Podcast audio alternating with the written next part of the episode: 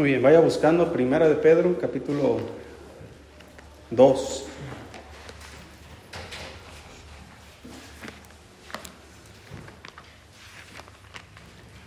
Primera de Pedro, capítulo 2, versículo 9 y 10. Vamos a ver hoy. Si lo tenemos. Sígame ahí con su vista, dice la escritura. Mas vosotros sois linaje escogido, real sacerdocio, nación santa, pueblo adquirido por Dios, para que anunciéis las virtudes de aquel que os llamó de las tinieblas a su luz admirable. Vosotros que en otro tiempo no erais pueblo, pero que ahora sois pueblo de Dios que en otro tiempo no habíais alcanzado misericordia, pero ahora habéis alcanzado misericordia. Oremos, Señor, gracias por su palabra, bendígala. Abra nuestro entendimiento, por favor, Señor, para comprenderla y ponerla en práctica. Señor, si alguien más viene en camino, Señor, quítele cualquier estorbo que pueda estar aquí pronto. Bendiga este tiempo, Padre, en el nombre de Jesús. Amén. Dice más, vosotros sois linaje escogido hay muchas cosas, hermanos, que implica estos pasajes y nosotros, hermanos, no somos judíos en el sentido humano, ¿verdad? En el sentido físico. Inclusive en una de las iglesias en Apocalipsis, cuando el Señor escribe una carta a una de las iglesias, eh, menciona a grupos de personas que se llamaban ser, que se creían ser judíos y no lo eran, sino sinagoga de Satanás. Hoy día, hermanos, hay muchos eh, Pareciera ser, hermano, que en el tiempo que la iglesia iba comenzando en, Jerusalén, en, aquella época, el judaísmo, hermanos, luchó para, contra el cristianismo. Ahora, el, judaísmo en sí no es malo, hermano, no fue malo en su, tiempo. Eh, era la forma en cómo Dios trabajaba con su pueblo a través de la ley de Moisés, de Moisés y, y todo esto. Pero tarde, hermanos, que temprano tenía que terminar la ley, ¿sí? Y tenía que comenzar la gracia. Y estas dos cosas, hermano, chocaron en aquella época. De tal manera que había confusiones, no tenían mucho de la Biblia que ahora nosotros tenemos. Sí recuerda que algunos eh, fariseos que habían creído, se habían convertido, decían y enseñaban que si no se circuncidaban conforme a la ley de Moisés no podían ser salvos. Entonces estaban tratando de adoptar el Evangelio a la ley, cuando la ley solamente, hermanos, apuntaba hacia el Evangelio. La ley hablaba acerca de ordenanzas físicas, de, sacrificios, de cosas que los judíos hacían en el templo. Tenían rituales, tenían un sacerdote, tenían un templo o un tabernáculo en su tiempo, donde todo esto era, como, como dice el escritor de Hebreos, era imagen solamente de lo que había de venir. Todo eso se cumple en Cristo. Entonces en Cristo, hermanos, ya este cumplimiento de toda la ley. Entonces, estos pasajes, hermanos, recuerde que esta carta fue escrita a un grupo de, personas. Vaya a primera de Pedro 1, versículo 1. Dice la Biblia, Pedro, apóstol de Jesucristo, a los expatriados de la dispersión en el Ponto, Galacia, Capadocia, Asia y Bitinia. Hubo una persecución, hermanos, en Jerusalén muy grande. Eh, Santiago habla de ello también. Y muchos cristianos fueron esparcidos, hermanos, a muchos lugares. Judíos principalmente. Estos judíos llegaron a estas ciudades, hermanos, se establecieron y el Evangelio, como a estas alturas ya estaba siendo predicado entre los gentiles. El mismo apóstol Pedro, en el libro de los Hechos, él testifica, hermano, cómo él ganó a Cornelio, ¿verdad? Cómo Dios abrió la puerta de evangelio a los gentiles también. Entonces, en estos grupos de cristianos que están esparcidos, obviamente se formaron iglesias en muchos de, de esos pueblos, donde hay judíos y gentiles juntos. En el versículo aquí, en 1 Pedro 2, en el versículo 10, dice, vosotros que en otro tiempo no erais qué? Pueblo Está hablando alguien que no era parte del pueblo de Dios, parte de los judíos. Dice, pero que ahora sois pueblo de Dios. En el sentido espiritual, hermanos, ya estando en, la época de la gracia, donde nadie es salvo por las obras de la ley, sino por la gracia de Jesucristo, tanto judíos como griegos, gentiles, no importa quién sea, todos tienen que ser salvos de la misma manera. Entonces, los judíos hoy día, hermanos, aunque son el pueblo escogido de Dios, si ellos no creen en Cristo, ellos serán condenados. Entonces, ellos son, por decirlo en el sentido espiritual, no son el pueblo de Dios. Son el pueblo de Dios en el sentido carnal, en el cual Dios un día va a venir y va a trabajar con su pueblo Israel. Está establecido en la palabra de Dios así. Pero espiritualmente hablando, el Señor no está con su pueblo, a menos que crean en Cristo. El Señor está con todos nosotros los que hemos creído en Cristo. Él trabaja con su iglesia. Y nos está diciendo el apóstol Pablo, vosotros sois. Es una eh, reflexión, hermanos, que nos está dando aquí para entender nuestra identidad en Cristo. ¿Quién somos ahora en Cristo? ¿Quién éramos antes de Cristo? Antes de que Cristo viniera a nuestras vidas. ¿Qué éramos tú y yo, hermanos? Éramos incircuncisos espiritualmente. Éramos eh, impíos, incrédulos, y nuestro destino, ¿cuál iba a ser? El infierno. Pero gracias a Cristo, hermano, que pudimos nosotros conocer el Evangelio, alguien nos predicó acerca de la gracia de Dios, creímos en el Evangelio y fuimos sellados con el Espíritu Santo, y ahora el Señor nos da una nueva identidad. Ahora dice Él, vosotros sois, no dice seréis, sino está Él diciendo, ya eres. Y es una expresión que se escribe ya eres de aquí por toda la eternidad. ¿Qué somos? Linaje que escogido. Somos linaje escogido. Mire hermano, yo no quiero meterme en, en esos terrenos que hablan acerca de la predestinación y todo esto. Pero lo único que yo puedo hacer es hablar por mí y usted puede hablar por usted. Y yo puedo dar gracias a Dios que fui escogido. Es lo único que puedo decir. ¿Verdad? Eh, Judas Iscariote, ¿por qué no fue escogido? O por qué, ah, yo no sé, Dios en su sabiduría tiene muchas cosas que no nos va a explicar. ¿Sí me explico, hermanos? Pero yo doy gracias a Dios que fui escogido. ¿No, no le da usted gracias a Dios por lo mismo? De, de, tantos miles y millones de personas que existen en este mundo, gente que vive en perdición, en idolatrías, gente que está perdida en las junglas, hermanos, donde la, civilización no ha llegado a ellos, y nosotros somos real sacerdocio. Somos linaje escogido. Dice real sacerdocio, ya no necesitamos una tribu como la tribu de Leví, hermanos, para que nos represente delante de Dios. Ahora tú y yo somos sacerdotes delante de Dios. Esto significa que tú y yo tenemos acceso a Dios por medio de, del Espíritu Santo. Tú y yo tenemos acceso a Dios, hermanos, eh, y personalmente. No necesitamos un intercesor. El único intercesor que hay entre Dios y los hombres es Jesucristo. Así que pero aparte de Él, ninguna otra persona humana está puesta entre Dios y nosotros. Así que, por ejemplo, el catolicismo todavía y muchas religiones llegan a Dios a través de los sacerdotes. Van y se confiesan con ellos. ¿Verdad? Como si los sacerdotes fueran la puerta al cielo. Pero hermanos, no necesitamos de ningún sacerdote humano, porque tenemos un sumo sacerdote, dice la Biblia, que traspasó los cielos, a Jesucristo, y Él está sentado a la diestra de Dios y tenemos acceso directo a Él por el Espíritu Santo. Esa es nuestra identidad. Somos linaje escogido, somos real sacerdocio y luego dice que somos nación santa. Mire, aquí vemos algunos, eh, bueno, principalmente, eh, eh, por ejemplo, hermano Michael, su nacionalidad es alemana y nos, la nuestra es mexicana. Humanamente hablando, aquí ha, habido taromaras, ¿sí? hay iglesias donde hay de diferentes nacionalidades. En Estados Unidos hay iglesias que tienen ministerios filipinos, chinos, camboyanos, eh, hispanos, ministerios de, de todas las naciones. Pero en Cristo, hermano, todos somos parte de la misma nación. Porque Cristo es el Rey de Reyes. Y todos nosotros somos parte de la misma nación. Tenemos al mismo Dios, una misma fe, un mismo espíritu. Tenemos, hermanos, estas cosas en común, tenemos la palabra de Dios. Así que el Señor dice que somos una nación santa.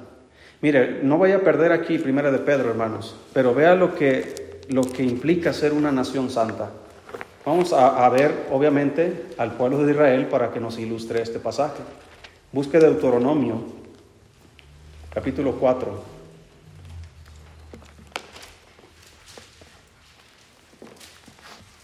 Deuteronomio 4.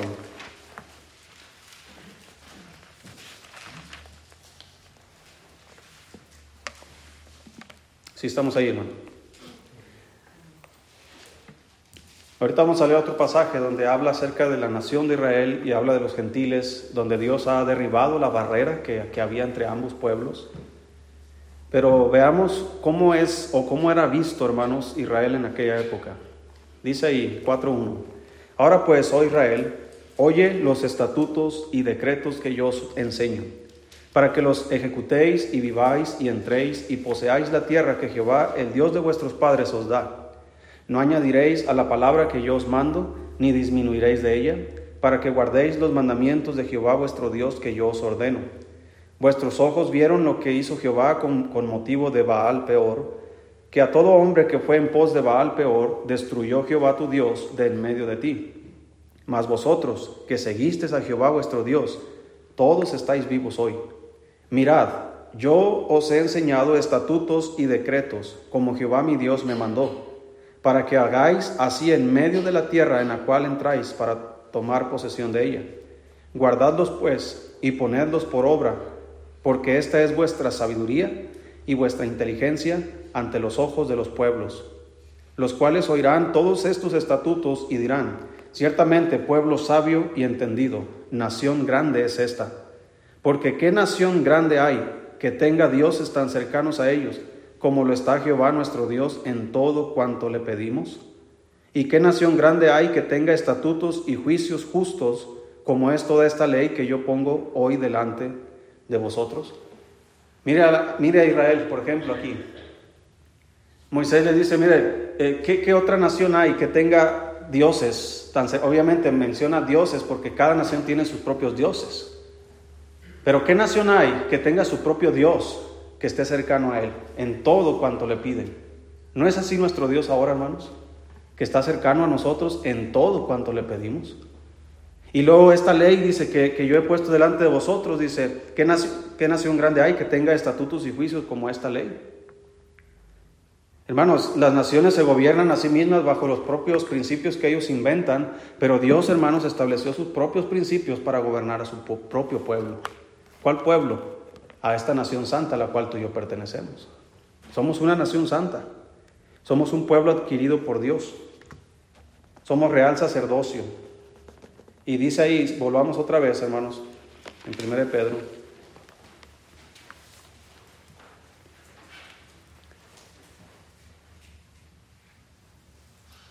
Aquí es donde se pone bueno la cosa. Muchas veces eh, pensamos o hemos llegado a pensar que llegar al cristianismo es solamente recibir y recibir, recibir, recibir. Eh, y es una equivocación, porque Dios no nos ha dado el privilegio, hermanos, de ser linaje escogido, real sacerdocio, nación santa, un pueblo adquirido por Dios, nada más para, para, porque sí. Dice ahí, ¿para qué nos ha hecho todo esto Dios, hermano? Versículo 9 para que anunciéis qué cosas? Las virtudes de aquel que os llamó de las tinieblas. Mire, estamos dentro, hermanos, del reino de Dios, que es un reino de luz. ¿De dónde nos trajo Dios? Así que no tenemos que presumir. No estamos aquí porque somos los mejores. No somos sus hijos porque fuimos los mejores de todo el mundo. No, Él nos trasladó de las tinieblas a su luz admirable. Él nos sacó de la perdición, nos sacó de lo más vil y menospreciado y nos trajo, hermanos, a la luz. Eso es lo que dice aquí la Biblia. Entonces dice que Él nos escogió, nos hizo todo esto para que anunciemos las virtudes de aquel que os llamó de las tinieblas a su luz admirable. Es decir, hermano, yo debo decirle a otras personas lo que Cristo quiere hacer en sus vidas. Cómo Dios me rescató a mí, cómo Dios quiere rescatarles a ellos también. ¿No le gustaría, hermano, que sus familiares vinieran a los pies de Cristo? Hablando eh, de todos sus familiares. El mismo apóstol Pablo testificó, hermano, que él prefería ser anatema, pero que todo Israel fuera salvo. Él, como poniéndose en lugar de ellos, como mejor Dios, a mí arrójame al infierno, estoy dispuesto a eso, pero que Israel sea salvo. Porque era su deseo, hermanos, de que Israel fuera salvo. ¿No es así nuestro deseo para con nuestros familiares? Que ellos también se conviertan, que sean trasladados de las tinieblas a la luz admirable de Dios. Entonces para eso somos escogidos. No fuimos escogidos, hermanos, eh, solamente para ocupar un lugar en el reino de Dios, sino fuimos escogidos, hermanos, para hacer un trabajo para Dios. Fuimos escogidos. Real sacerdocio, hermanos, significa que un sacerdote es aquel que eh, eh, iba, hermanos, delante de Dios a favor del pueblo. Los, los, del pueblo de Israel llegaban con el sacerdote ofreciendo su ofrenda. El sacerdote tomaba la ofrenda y la presentaba delante de Dios. Y el sumo sacerdote, una vez al año, entraba al lugar santísimo para ofrecer eh, por los pecados de todo el pueblo y los pecados de él mismo. Entonces, un sacerdote en el pueblo de Israel no era alguien que solamente ocupaba un lugar en el reino de Dios, ocupaba un trabajo en el reino de Dios. Y tú y yo fuimos hechos sacerdotes. Eso significa que tenemos trabajo. Debemos llevar a las personas a Dios. Debemos interceder por las personas. Eh, en el sentido eh, figurativo, ¿verdad? Como los sacerdotes del Antiguo Testamento, por ejemplo, hermanos, alguien tenía lepra en el pueblo de Israel, dice la Biblia que tenían que llamar al sacerdote.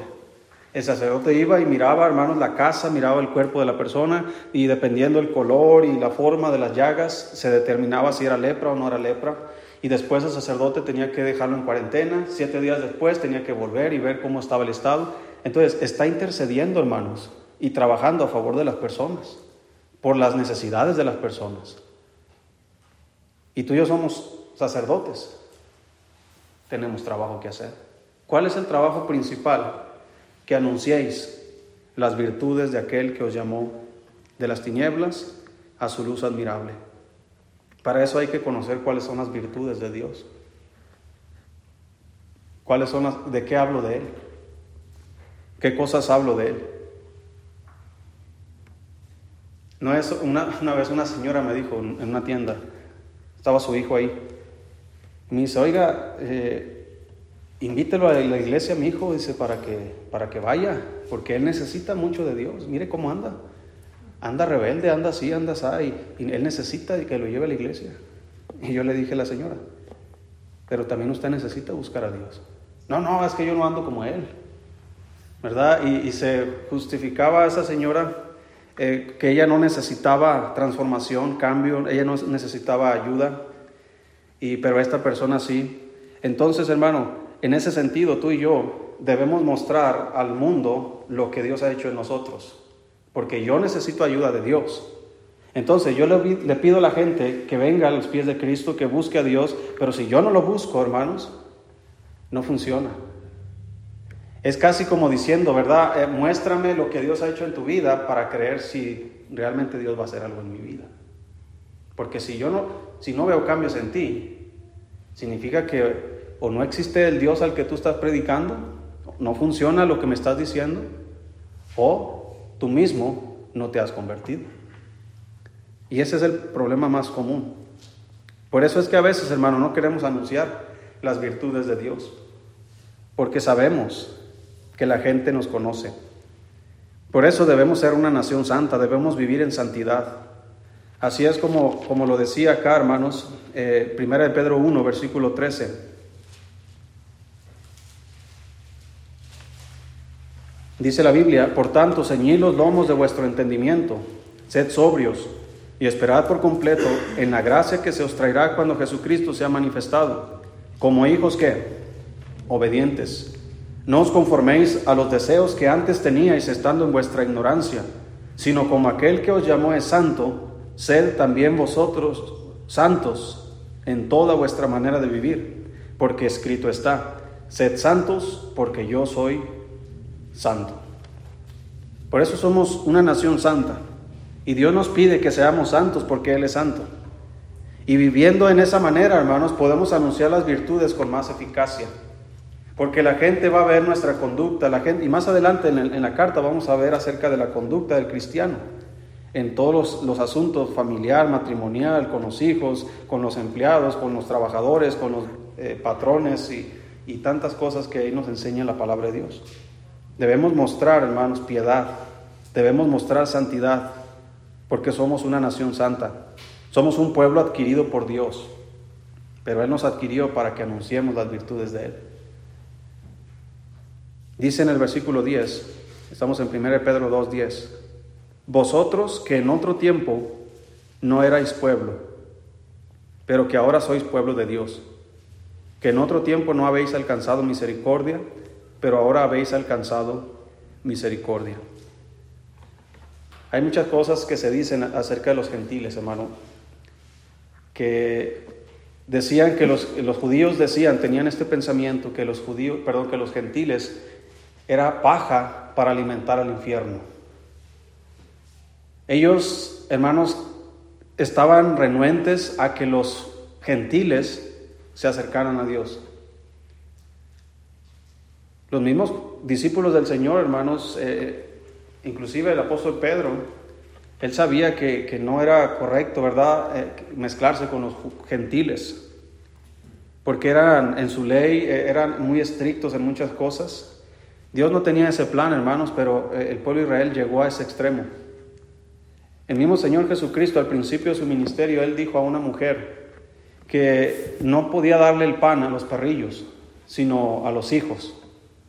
Y, y, esa mujer, hermanos, dijo, pero aún los perrillos comen de las migajas que caen de la mesa de sus amos.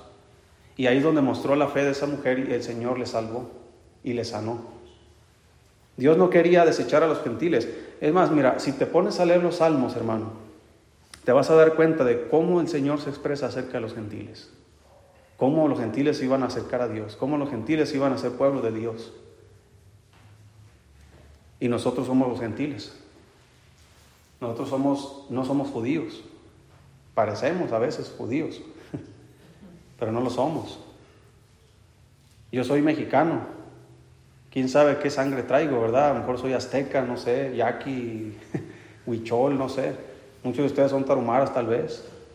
En, la sangre que traemos dentro, ¿verdad? Somos sangre mezclada, no somos, eh, no tenemos una sangre original en ese sentido. Pero ¿sabes qué? En Cristo tenemos una identidad que sí es original. Una identidad, hermano, que no nos puede quitar nadie. Porque somos una nación, somos un pueblo adquirido por Dios. Y en, usted lea el libro Apocalipsis, hermano, cómo dice el Señor que de toda nación, tribu y lengua estaban cantando en el cielo. Allá va a haber taromaras, va a haber huicholes, va a haber alemanes, chinos, japoneses, mexicanos, españoles, de todas las naciones, hermano. Inclusive aún naciones que ya no existen, habrá gente allá en el cielo. Y todos vamos a estar, hermanos, como una sola nación. Pero ahora, hermanos, que antes no éramos pueblo de Dios, en el sentido estricto, hermanos, antes de Cristo, solamente Dios estaba con su pueblo Israel y los gentiles estaban sin esperanza, sin Dios en el mundo. Pero a través de Cristo, hermanos, el Evangelio ha llegado a todas las naciones. Inclusive, antes de la venida de Cristo, hermano, se prometió y se profetizó que el Evangelio sería predicado en todo el mundo y entonces vendría el fin. Esto significa que Dios está interesado, hermano, 100% de que todas las naciones le conozcan. Para eso es que nos llamó, para que anunciemos las virtudes de aquel que nos salvó. Entonces el Señor va a predicar el Evangelio en todas las naciones que existen hoy día y nos escogió a nosotros para ese trabajo nos hizo sacerdotes para llevar a esas personas delante de su presencia. Y nosotros debemos estar dispuestos a hacer ese trabajo, porque fuimos escogidos para ese trabajo. Antes no teníamos misericordia, no habíamos alcanzado misericordia, pero ahora habéis alcanzado misericordia. Ahora, en el sentido práctico de nuestra vida personal, hermanos, antes no éramos de parte del pueblo de Dios, éramos inconversos. Andábamos tal vez en idolatría, andábamos tal vez eh, eh, en, borracheras y en tantas cosas, hermano, que, estábamos apartados de, Dios y del pueblo de Dios. Pero un día el Señor nos alcanzó y nos trasladó de las tinieblas y nos puso en la luz. Y ahora somos su pueblo. Antes no teníamos misericordia. Porque la Biblia dice, vosotros sois de vuestro padre el diablo. Si no son hijos de Dios, los hombres son hijos del diablo. Y si no son, y si no se convierten, pues la ira de Dios va a estar sobre ellos. Así que no hay misericordia. La única misericordia que hay para el, para el hombre perdido, hermano, es la paciencia de Dios para que él sea salvo. Dios es paciente para con nosotros, dice, no queriendo que ninguno perezca. Yo creo que Dios retarda su promesa, hermano, por eso, para que nadie se pierda. Dios quiere que todos sean salvos. Pero hermano, antes de ese día que tú y yo fuimos salvos, no éramos parte del pueblo de Dios. Éramos parte del pueblo de las tinieblas. Si moríamos en esa condición, nuestro destino indudable era el infierno.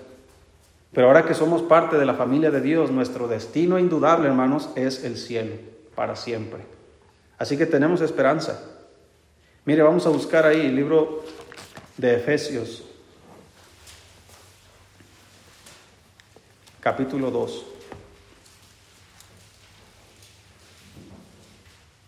Efesios capítulo 2. Si estamos ahí, hermano. Mire lo que dice, leamos desde el versículo 1.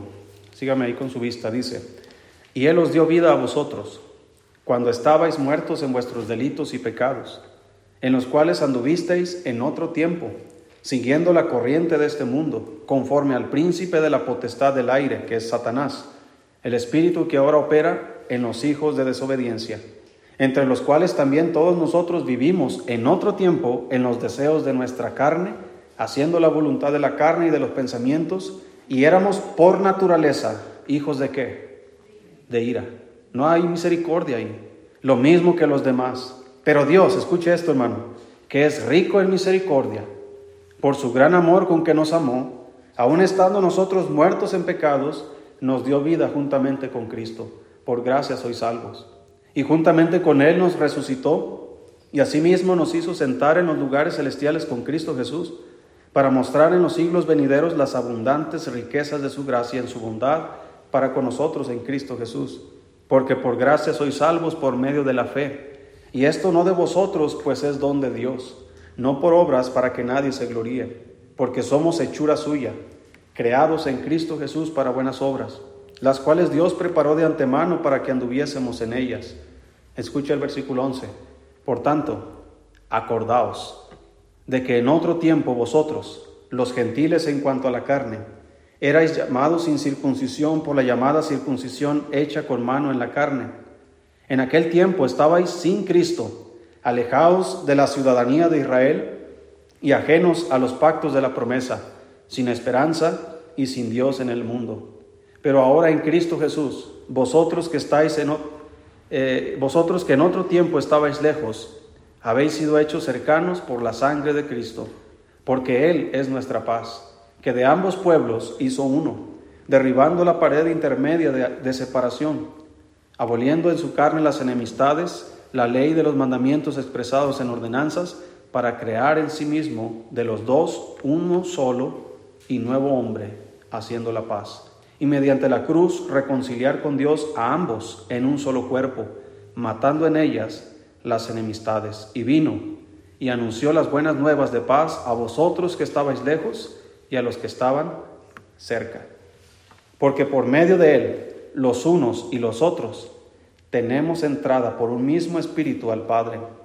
Así que ya no sois extranjeros ni advenedizos, sino conciudadanos de los santos y miembros de la familia de Dios.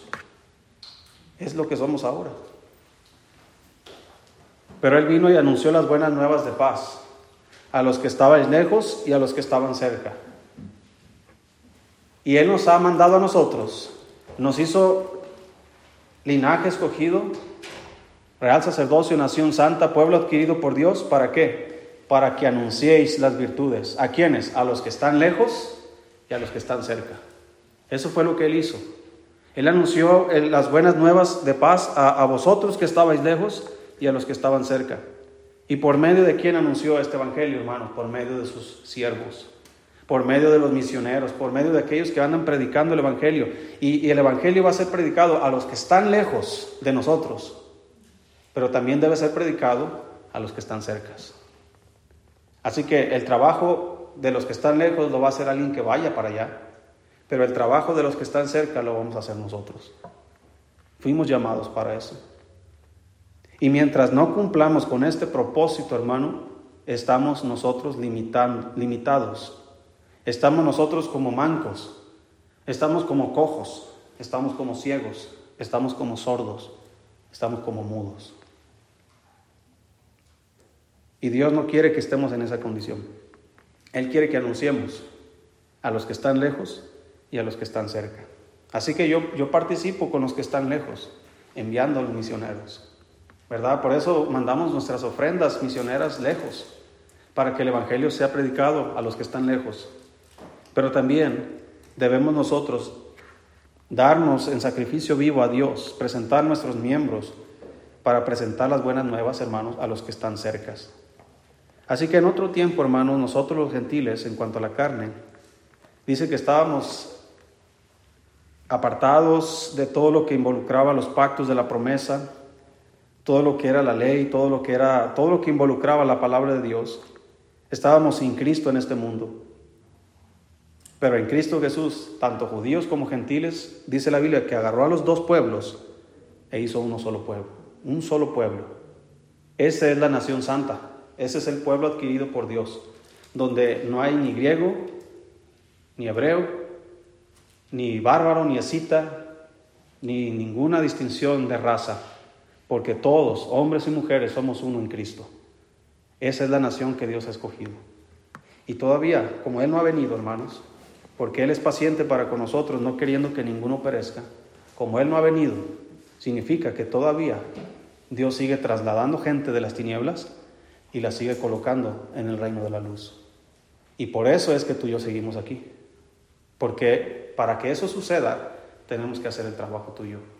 Por eso somos sacerdotes. Y eso implica muchas cosas más que no tenemos tiempo de ver ahora. Pero hermano, solamente nos basta con seguir el mandamiento de Cristo, ir por todo el mundo y predicar el Evangelio a toda criatura, bautizándolos en el nombre del Padre y del Hijo y del Espíritu Santo y enseñándoles que guarden todas las cosas que yo os he mandado. Y aquí yo estoy con vosotros todos los días hasta el fin del mundo. Esa es la promesa.